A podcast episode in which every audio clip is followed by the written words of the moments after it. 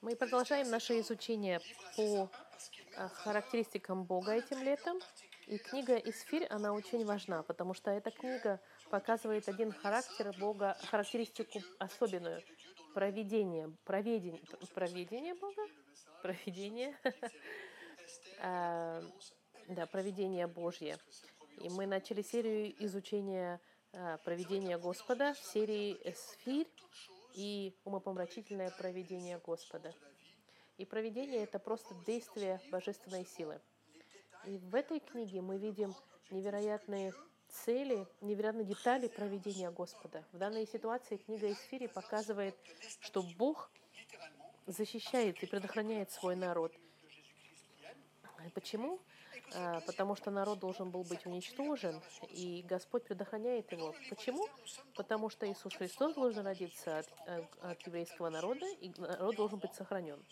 Мы находимся в книге Исфири, 490 год до Рождества Христова, под царствием царя Артаксеркса на греческом. И чтобы пересмотреть, в первой главе мы узнаем, что этот царь Артаксеркс организовал огромный пир для своих принцев – э, и своих управляющих 127 областями. И этот пир длился 6 месяцев. И этот пир был как в приготовлении нападения на Грецию. И мы знаем с исторических источников, что нападение на Грецию Артаксерксом имело место, и это еще раз доказывает Библию как исторически точную книгу. И царь попросил свою царицу Астинь э, прийти и показать свою красоту приглашенным. По непонятным причинам царица отказывается прийти. Это не очень хорошая идея. А, не выполняет приказания царя. И ужасный результат мгновенно ее отстранили от трона. А, задается вопрос во второй главе, как найти новую царицу. И принимается решение организовать конкурс красоты. Победила в этом конкурсе молодая женщина еврейская именем Исфирь, у которой дядю зовут Мардахей. И мы увидим, что однажды Мардахей узнает э, о, о заговоре евнухов царя, которые хотят его убить. Мардахей узнает эту проблему, он о ней говорит, и эти евнухи, они остановлены и повешены. И то, что Мардахей поучаствовал в спасении э, жизни царя, записано в хрониках э, ежедневной жизни царя. Они записывают, и, и об этом потом забывается. В третьей главе мы видели на прошлой неделе, нам предоставлен новый персонаж – Аман, который становится первым премьер-министром. И он издается указ, что все из-за уважения к премьер-министру должны поклоняться перед ним. Но Мардахей отказывается поклоняться. Почему? Потому что текст нам говорит, что Аман, он относился к народу враждебному э, еврейскому народу, э, потомки царя Агага. Господь когда-то указал евреям уничтожить всех потомков Агага, но Сау, Саул не послушался – и много лет прошло, больше 500 лет, и Аман наполнен ненавистью к евреям. А Мардахей со своей стороны, как еврей, не может поклоняться перед человеком, тем более, который враждебен еврейскому народу. Аман сильно раздражается и не только решает убить Мардахея за то, что он отказывается поклоняться ему, он, мало того, он решает уничтожить полностью еврейский народ. Аман начинает бросать э, жребий, и дата выпадает на, на, через 11 месяцев. Но даже если Аман выбрал дату, ему нужно все равно попросить прощ... разрешения у царя. Он пойдет поговорит с царем и убеждает его подписать указ геноцида этого народа. Но только он ему никогда не сказал, что это еврейский народ. И это очень важно. Царь подписывает, Нужно понимать, что указы персидские, медийские невозможно было отменить, потому что столько времени уходило на то, чтобы указ был исполнен, что поменять его это еще сложно. Да, и никакой гарантии результата не будет. В связи с этим эти законы были неизменимы. город Сузы и весь народ узнает об этом законе, и все находятся в смятении, потому что они понимают, что все евреи будут уничтожены из-за этого указа. Вопрос. Как предотвратить уничтожение народа? И это приносит нас к нашему тексту сегодня. Глава 4 книги Исфири. Исфирь решает вмешаться. Прочитаем с вами быстро. Первый стих. «Когда Мардахей узнал все, что делалось, разодрал одежды свои и возложил на себя вретище и пепел, и вышел на середину города и взывал с воплем великим и горьким. И дошел до царских ворот, так как нельзя было входить в царские ворота во вретище. Равно и во всякой области и месте, куда только доходило повеление от царя и указ его, было большое сетование у иудеев, и пост, и плач, и вопль. Вретище и пепел служили постелью для многих. Вретище это было традицией э, невероятной печали. И пришли служанки из Фири и Евнухи ее, и рассказали ей, и сильно встревожилась царица. Она узнает и послала одежды, чтобы Мардахей надел их и снял с себя вретище свое, но он не принял. Все находятся в ужасном состоянии. Тогда позвала Есфирь Гафаха, одного из евнухов царя, которого он приставил к ней, и послала его к Мардахею узнать, что это и от чего это.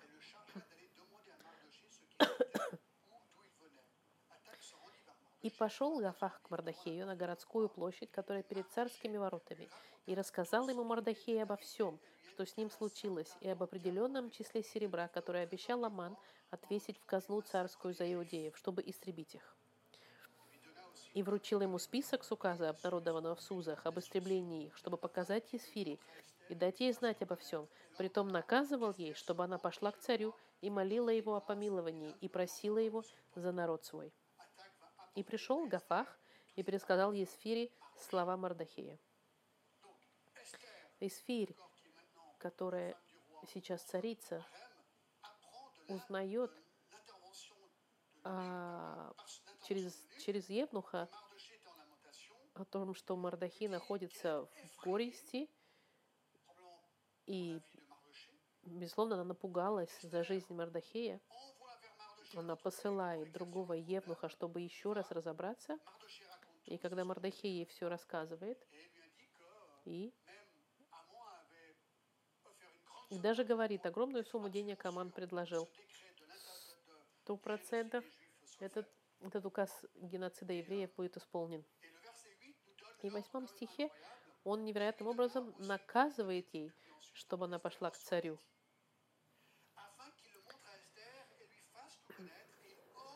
И, мол... и, да, и наказывал ей, чтобы она пошла к царю и молила его о помиловании. Мардахей говорит Эсфирь, ты должна пойти и умолять царя.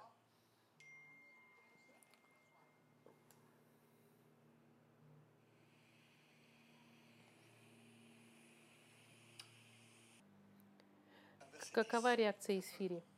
Ей страшно. Эсфирь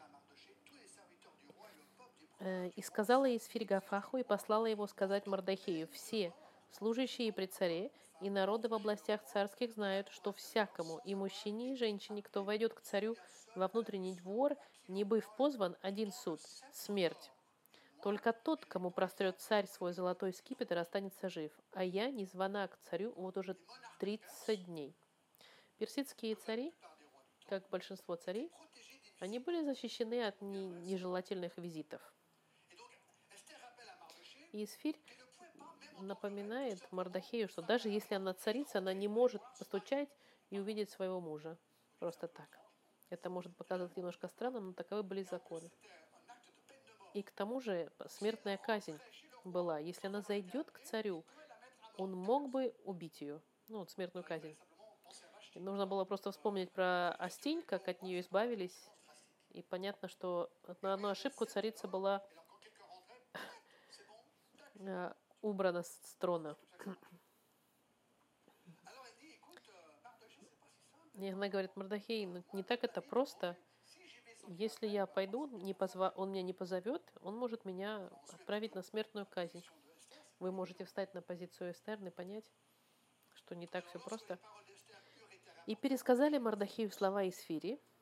И сказал Мардахей в ответ из Фири, не думай, интересно, как он ей говорит, не думай, что ты одна спасешься в доме царском из всех иудеев.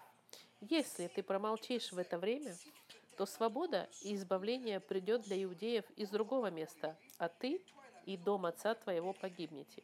И кто знает, не для такого ли времени ты и достигла достоинства царского. Он говорит, послушай, Исфирь, я понимаю, что это деликатная ситуация, но и это хорошая логика. Не думай, что ты избежишь смерти. Потому что либо, если указ будет исполнен до конца, они узнают, что ты еврейка, и ты все равно умрешь. Но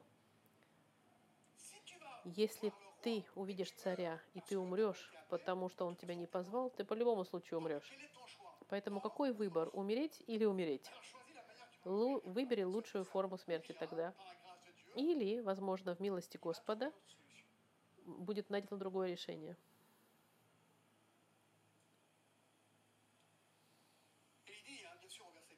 В 14 стихе, в стихе он говорит, если ты промолчишь, то свобода и избавление придет от другого места. Это интересно, потому что Мардухей знает, что Бог спасет еврейский народ и все. Почему он это знает? Потому что он знает Бытие 12 главу 3 стих. В этой главе есть обещание Аврааму, которое Господь говорит. Он говорит ему, я благословлю, благослов... а, он сказал, иди Аврааму, иди из твоей страны, в страну, которую я тебя отправляю, и я сделаю из тебя великой нацией, и ты будешь благословением. Я благословлю благословляющих тебя, и злословящих тебя прокляну, и благословлятся в тебе все племена земные. Все евреи до сегодняшнего дня понимают, что Бог использует еврейский народ, чтобы благословить мир. И мы знаем, что Иисус вышел из еврейского народа, и это исполнение финальное этого обещания. И Мардахей в этом части истории до Христа, он говорит, знаю, нет, невозможно, чтобы евреи погибли, потому что обещание было дано в бытие. Невозможно. Значит, если не через тебя, э, мы будем спасены, Господь что-то сделает невероятное, и мы будем спасены по-любому. Вот что он ей говорит сейчас. И очень красиво в 14 стихе он говорит, «И кто знает, не до такого ли времени ты достигла достоинства царского?» Здесь невероятное заявление о всеведении Господа, Его проведением над всем. В ретроспективе Мардахей говорит, может быть, именно поэтому Господь вырастил из Фи. Как это возможно? Я наследую эту девочку воспитание, она красивая, растет, это может быть благословением или проклятием. В любом случае, ее красота была использована, и она становится царицей. Но почему, наверное, он задался вопросом. А теперь он видит, вот почему. Потому что у Господа был план. Он знал точно, что он делал там. Мардахей. Он там, чтобы спасти что Господь хочет спасти свой народ, и Он организовывает обстоятельства для этого.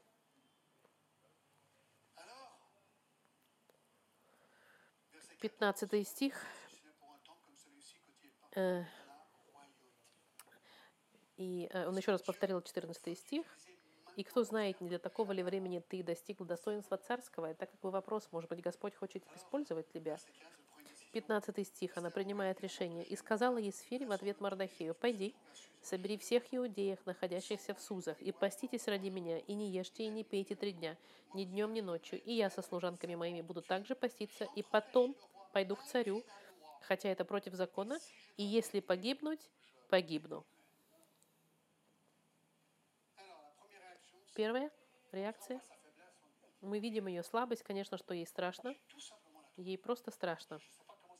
Она не знает, как это повернется. Мое единственное решение – молитесь и поститесь. Мы мы, не часто говорится о посте, но здесь она говорит, поститесь и молитесь, чтобы Господь спас меня и использовал меня. Ей нормально страшно, потому что закон существовал, и это был вопрос жизни и смерти для Эсфирь. Молитесь, потому что я сделаю то, что правильно. И это очень красивый момент. И я войду к царю, и если погибнуть, погибну. Я принимаю мою судьбу. Если хочет Господь, чтобы моя жизнь на этом закончилась, пусть так будет. И пошел Мардахей и сделал, как приказала ему Исфирь. Мы приходим в пятую главу, первый банкет. Мы видим сразу же смелость Исфирь.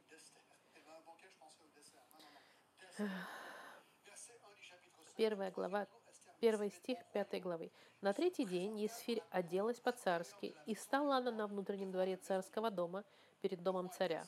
Царь же сидел тогда на царском престоле своем, в царском доме, прямо против входа в дом. Интересно, что это на третий день. Три дня дало ей немножко успокоиться от страха и помолиться людям. Через три дня она направилась к царю. Идет и заходит в этот, в этот внутренний двор. Я могу себе представить сердце, как стучало у этой девушки. Она говорит, окей, сама себе. Через 10 секунд мне будет ясно. Либо я живу, либо умираю. Нужно было действительно много смелости. Когда царь увидел царицу Есфирь, стоящую на дворе, она нашла милость в глазах его. И простер царь к Есфире золотой скипетр, который был в руке его, и подошла Есфирь и коснулась конца скипетра. Она нашла милость в его глазах. Безусловно, один из лучших примеров Библии – власти Бога над царями, что он может даже поменять все, что он думает. Почему царь сделал исключение? Возможно, из красоты, конечно, мы не знаем, но интересно, притчах сказано, сердце царя в руке Господа, как потоки вод, куда захочет, направляет его. Здесь мы видим, что Господь работает даже в сердце царя Артаксеркса. И сказал ей царь в третьем стихе, что тебе, царица Исфирь, и какая просьба твоя? Даже до полуцарства будет дано тебе. Безусловно, он был удивлен увидеть Исфирь. И он сказал, безусловно, у нее какая-то срочная просьба. Вы знаете, просто так царю не заходят без разрешения, зная, что это может вам стоить смерти из-за ерунды какой-нибудь он должен сам себе сказать, вау, у Эсфирь, наверное, что-то очень важное ко мне, что она осмелилась прийти. Она не могла просто сказать, дорогой, у меня проблема с водой, бежит вода. Нет. И он даже ей говорит, я тебе дам до полцарства.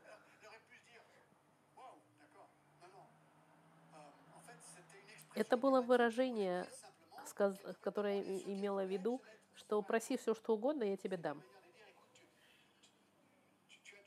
ты, можно другими словами, я дам тебе все, что ты хочешь. Четвертый стих. Можно быть удивленным. И сказала Есфирь, если царю благоугодно, пусть придет царь сама нам сегодня на пир, который я приготовила ему. Вы можете быть удивлены? Можно представить себе, конечно, можно было подумать, что она бросилась бы на колени и начала бы умолять его, потому что целью ее предотвратить убиения. Она бы могла упасть на колени и сказать, Господь, собирается народ мой убить, пожалуйста. Нет, она не сделала так. Она приглашает царя прийти на пир в его честь. С Аманом. И сказал царь, сходите скорее за Аманом, чтобы сделать по слову Исфири. Она приглашает царя и Амана прийти на ее пир. Почему? это кажется даже странным. Пир, не, может быть, потому что она была очень хорошим психологом и знала искусство э, э, общения.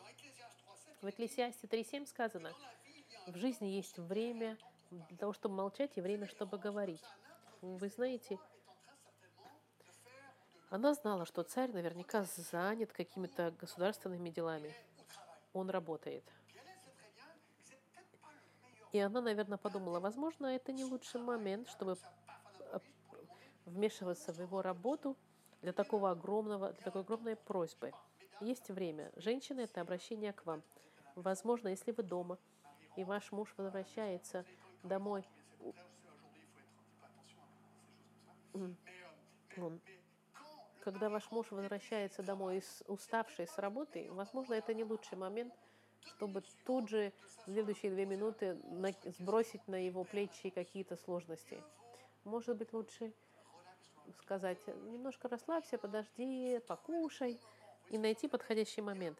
Есть хороший момент, это искусство, чтобы найти, когда что сказать. Если вы хотите говорить со своим мужем о важных вещах, найдите правильный момент, чтобы все было хорошо. Мы не говорим здесь о манипуляции. Мы просто говорим о искусстве общения, искусстве... А, угу. И она говорит, сделаем банкет. Пятый стих. «И сказал царь, сходите скорее за Аманом, чтобы сделать по слову Исфире». И это и происходит, как Эстер, Исфирь просила. Шестой стих они сейчас во время пира, и сказал царь Исфири при питье вина, какое желание твое, оно будет удовлетворено. И какая просьба твоя, хотя бы до полуцарства, она будет исполнена. Они на, во время пира, и на этом пире только три человека. И царь, он не дурак же, он же понимает, что у царицы, она, он видит, что она нервничает, они кушают, но он видит, что Исфирь, ее что-то беспокоит царицу. Знали, что раз она пришла утром, ее без приглашения, а сейчас она ведет себя немножко, может быть, неадекватно, какая-то проблема. И он знал, что есть какая-то цель для всего для этого. И ответ Исфирь в седьмом стихе отвечала Исфирь и сказала, «Вот мое желание и моя просьба, если я нашла благоволение в очах царя, и если царю благоугодно удовлетворить желание мое и исполнить просьбу мою, то пусть царь Самана придет на пир, который я приготовлю для них, и завтра я исполню слово царя». Он говорит, «Окей, вернитесь завтра, и я все вам скажу». Почему она это на позже отложила? С человеческой точки зрения мы не знаем, но что мы знаем, чтобы позволить последовательности событий, которые произойдут за этот день. Девятый стих. Мы сейчас смотрим на Амана, который хотел евреев, он был очень довольный. И вышел Аман в этот день веселый и благодушный. Но когда увидел Аман Мардахею ворот царских, и тот не встал и с места не тронулся перед ним, Тогда исполнился Аман гневом на Мардахея.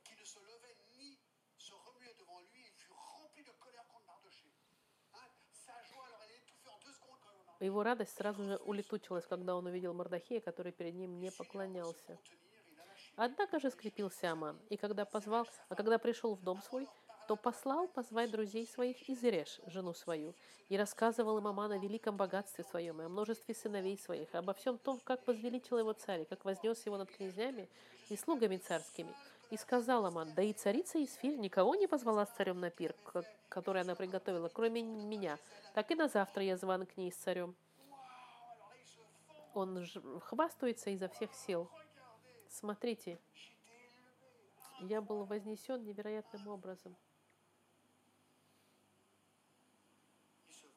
Он хвастается, он, безусловно, в 13 стихе. Но он раздражен Мардахеем. Но всего этого недовольно для меня, доколе я вижу Мардахея, иудеянина, сидящим у ворот царских. И сказала ему Зереш, жена его и все друзья его, пусть приготовит дерево вышиною в 50 локтей, и утром скажет царю, чтоб повесили Мардахея на нем. И тогда весело единый пир с царем. И понравилось это слово Аману, и он приготовил дерево все его друзья и жена говорят, да убей ты его, избавься от него, и все, и не будет никаких проблем. И он соглашается. дерево, которое он специально поставил для того, чтобы повесить Мардахея.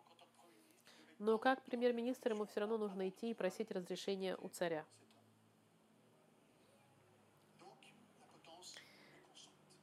Все уже готово, чтобы убить Мардахея. Мы подходим в шестую главу. И это очень интересно, потому что мы видим движение проведения Господа в деталях. В ту ночь,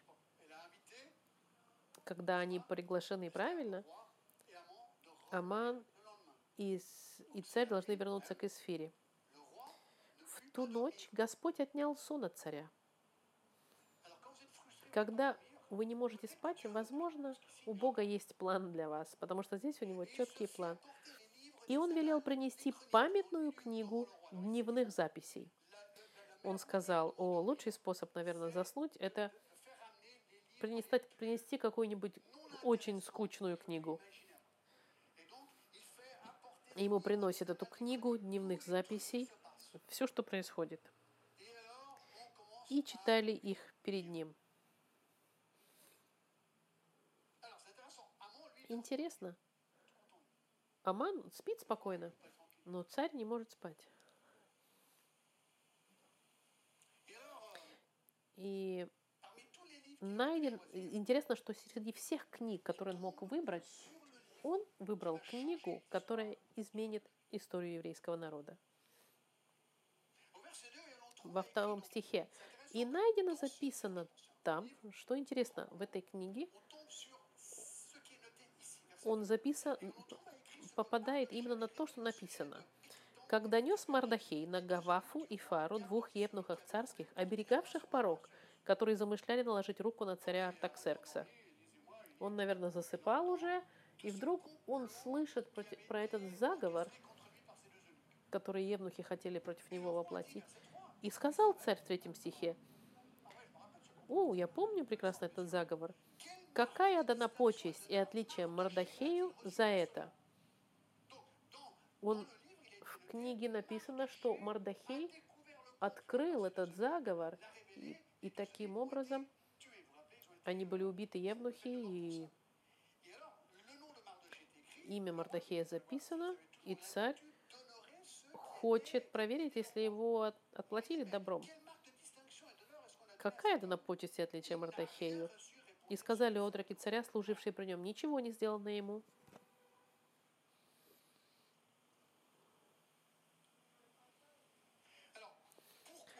Почему? Почему ему ничего не было дано? Неизвестно. Можно подумать, что это бюрократическая а, ошибка, которая не, не, не дало Мардахею у проведения Господа, чтобы это произошло именно так. Царь узнает, что Мардахей, который спас его жизнь, за это не был награжден. И в это мгновение, как интересно, приходит Аман. Четвертый стих. «И сказал царь, кто на дворе?» Аман же пришел тогда на внешний двор царского дома поговорить с царем, чтобы повесили Мордахея на дереве, которое он приготовил для него. Это интересно, что у Амана у него даже построено уже дерево, чтобы повесить Мордахея. Он приходит, чтобы попросить разрешения повесить Мордахея. И, ска... и когда царь спрашивает, кто во дворе, это очень важно здесь, кто проговорит первый, Аман или царь. Вопрос нескольких секунд здесь. Аман приходит и говорит сам себе, пойду сейчас договорюсь с царем, чтобы он повесил Мардахея. Пятый стих. «И сказали отроки царю, вот, Аман стоит на дворе, и сказал царь, пусть войдет. И вошел Аман. И кто говорит первым? Смотрите царь говорит. И здесь ключ. И сказал ему царь, что до того, как Аман еще проговорит, царь ему говорит, Аман, у меня для тебя вопрос. Да, конечно, господин царь. Что сделать бы тому человеку, которого царь хочет отличить почестью? Аман, у которого проблема с эгоизмом, со своим с эго, сам себе сказал, Кому другому захочет царь сказать почесть, оказать почесть, кроме меня? И сам себе думает, ух ты, ну вообще мне повезло. Забавно. Он полностью на, надут от, от гордыни, думая, что царь его хочет почитать. И сказал Аман царю, тому человеку, которого царь хочет отличить почестью, пусть принесет одеяние царское, в которое одевается царь, и приведут коня, на котором ездит царь, возложит царский венец на голову его, и пусть подадут одеяние и коня в руки одному из первых князей царских, и облекут того человека, которого царь хочет отличить почестью, и выведут его на коне на городскую площадь, и провозгласят перед ним, так делается тому человеку, которого царь хочет отличить почестью. Здесь мы видим, что это бы очень хотелось Аману. Он сам себе говорит, вот это бы мне хотелось, чтобы со мной произошло. Здесь десятый стих. «И сказал царь Аману». Аман думает, ха, сейчас мне будут все почести. Тот час же возьми одеяние и коня, как ты сказал, и сделай это Мардахею и Удеянину, сидящему у царских ворот. Ничего не, отпу- не опусти из всего, что ты говорил.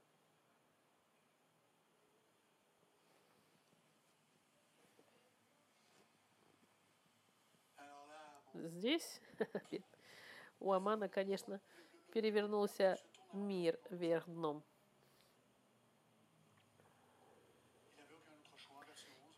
В одиннадцатом стихе не было у него другого выхода, и взял Аман одеяние и коня, и облег Мардахея, и вывел его на коне на городскую площадь, и провозгласил перед ним, так делается тому человеку, которого царь хочет отличить почестью. И возвратился Мордахей к царским воротам. Аман же поспешил в дом свой, печальный и закрыв голову. Аман обязан исполнить закон, закон царя. Это худший день его жизни. Его унижение максимальное, и он идет к себе, закрыв голову. Все люди видят. И пересказал Аман Зареши, жене своей, и всем друзьям своим, что случилось с ним. И сказали ему мудрецы его и Зереш, жена ему, если из племени иудеев Мордахей, из-за которого ты начал падать, то не пересилишь его, а неверно, наверно падешь перед ним. В общем, конец тебе пришел Аман.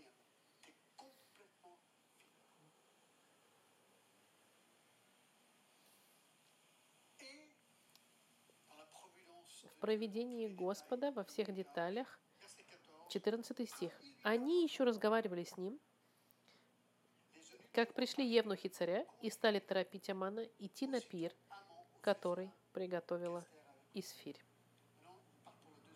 На второй пир он уходит. Но нужно в проведении Божьем, чтобы все эти события имели место.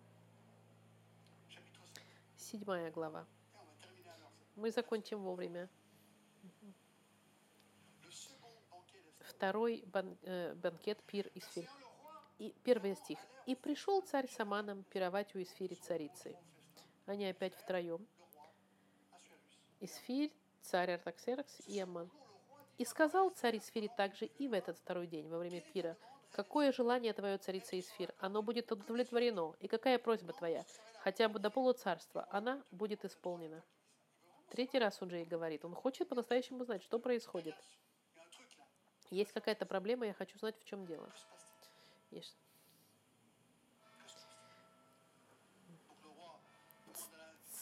Царь просит царицу объяснить, и отвечала царица Иесфирь ему о заговоре, который против евреев.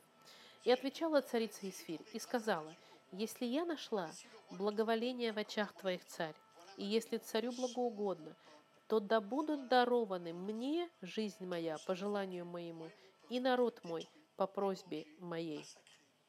Ибо пр проданы мы, я и народ мой, на истребление, убиение и погибель. Если бы мы проданы были в рабы и рабыни, я молчала бы, хотя враг не вознаградил бы ущерба царя. Когда Исфирь наконец отправляет царю, это невероятная вещь, которую она ему открывает. Также и то, что царю и Аману, что оба они не знали ее национальности. Здесь она молится за себя и за свой народ. Мардахей ей приказывал не говорить о своей национальности. И когда Аман приказал убить евреев, он не знал, что он угрожал жизни царицы. Он не знал, что она была еврейка. Он знал, что Мардахей еврей, но никто не догадывался, что Исфирь была еврейка. Пятый стих. «И отвечал царь Артаксеркс и сказал царице Исфире, кто это такой и где тот, который отважился в сердце своем сделать так?» Он, конечно, удивлен и не может себе представить, что в его царстве могло произойти такая вещь. Конечно, это показывает, как далек царь от реалий жизни мирской обыкновенной. Это показывает также маленькую, насколько не цена жизнь человеческая, потому что он сам лично подписал указ, а сейчас он полностью забыл. А это не просто так подписать указ об убийстве, даже не спросив вопросом, что это за народ.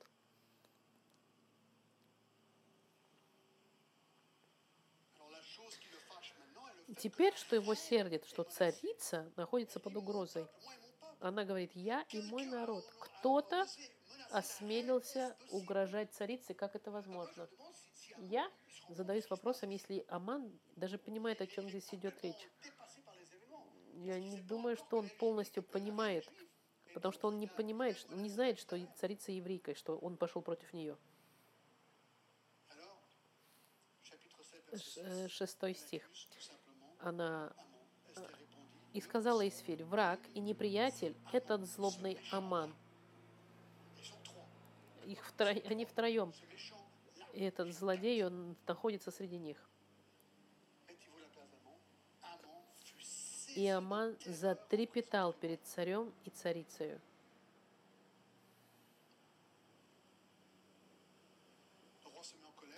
И в царь встал во гневе своем Спира и пошел в сад при дворе,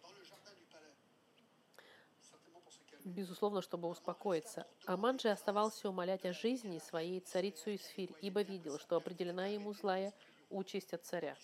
Он прекрасно знал, что если царь вышел в таком гневе, то ему пришел конец. Он понимал, что царь уже решил все. Единственная просьба – это умолять царицу – когда царь возвратился из сада при дворе в дом пира, Аман был припавшим к ложу, на котором находилась Исфирь. И сказал царь, даже и насиловать царицу хочет в доме у меня. Аман, безусловно, когда царь вышел, Аман бросился на коленях к царице, которая была на кровати, потому что раньше в те времена они на кушетках, кроватях праздновали. И когда он возвращается, он говорит, не, ну вообще, ты что еще собираешься насиловать царицу? Это, безусловно, преувеличено. Но здесь он говорит, серьезно, Аман, ну ты с ума сошел.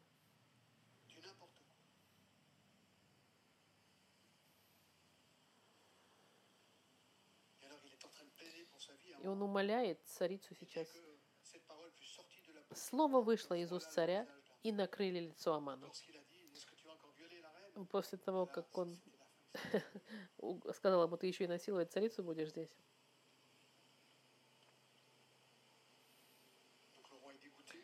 Царь в отвращении находится. Девятый стих. «И сказала Харбона, один из евнухов при царе, вот и дерево, которое приготовил Аман для Мардахея, говорившее доброе для царя. Стоит у Амана, вышиной в пятьдесят локтей. И сказал царь, повесьте его на нем,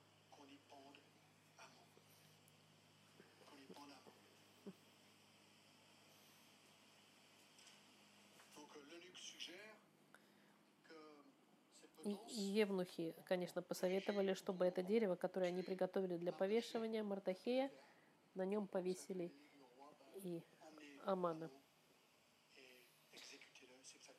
И это и произошло. И в 10 стихе «И повесили Амана на дереве, которое он приготовил для Мордахея, и гнев царя утих». Аман э, повешен, и гнев Господа успокоился – Теперь мы можем войти в сюжет смертной казни. Но это очень хороший пример здесь. того эффекта, который оказывает правильное, праведное правосудие. Аман заслуживал смерти.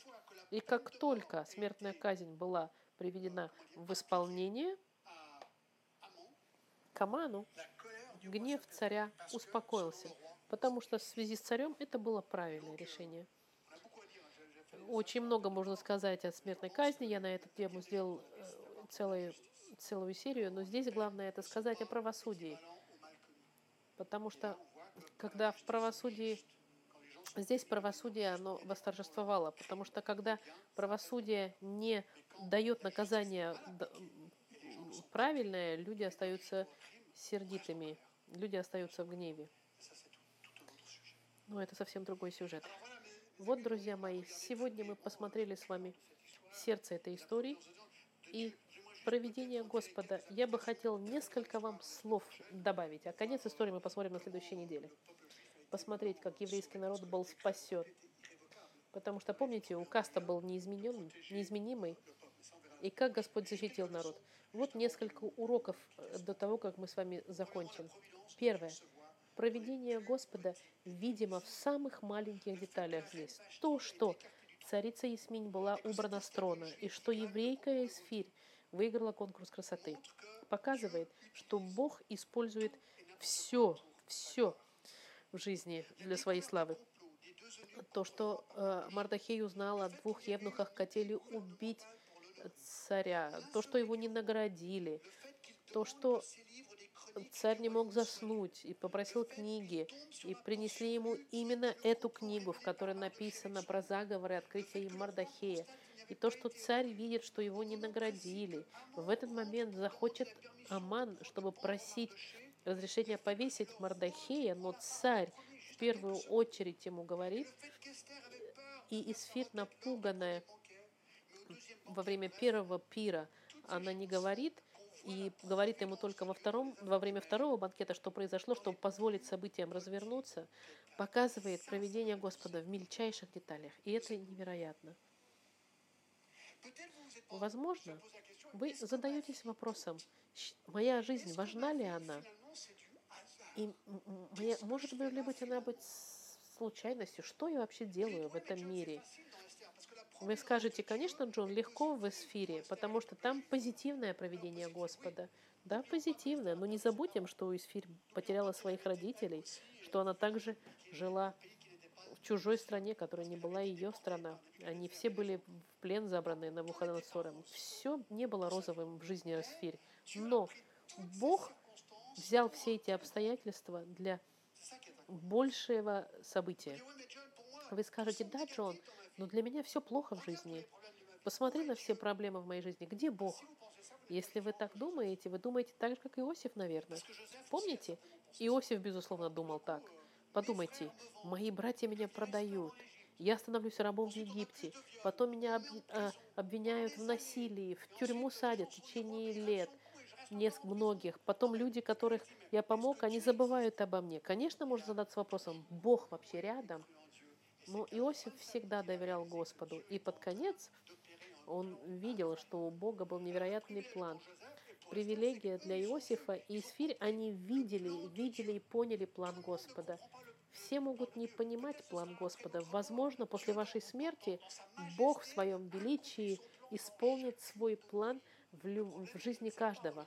Проблема в том, что мы можем не знать, куда это идет.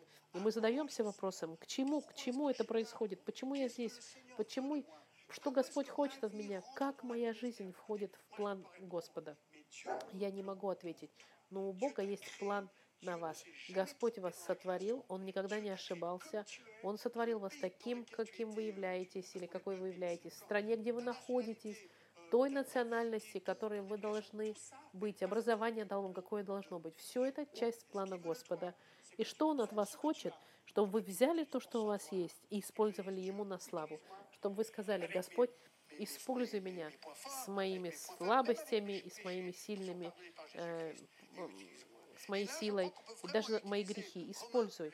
И здесь, я думаю, можно использовать э, послание к Римлянам 8, 28, в котором написано, «И мы знаем, что для тех, кто любит Господа, все сопутствует ко благу, тем, которые были призваны по Его соизволению.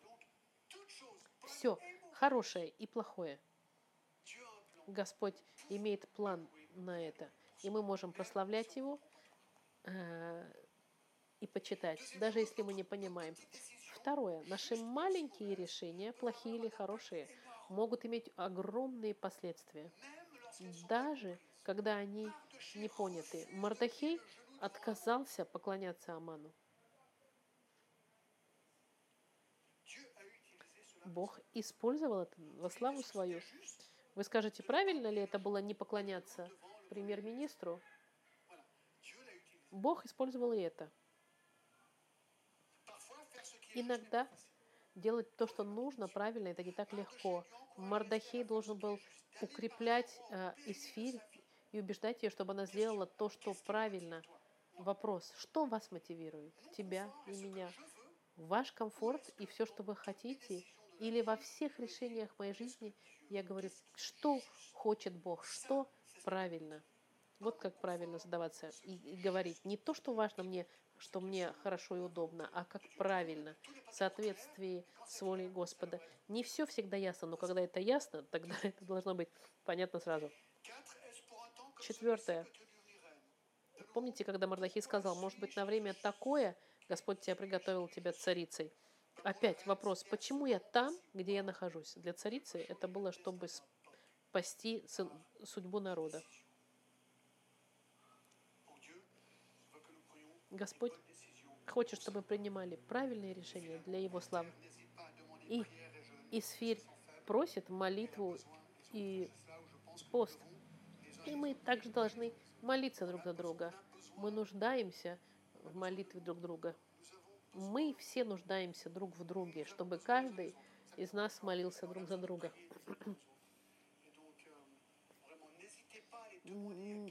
Просите людей молиться за вас и молитесь за других. И когда кто-то просит вас помолиться, молитесь. И у меня маленький лист есть, куда я записываю людей. Есть много других э, пунктов использования, но надеюсь, что это было для вас все э, полезно.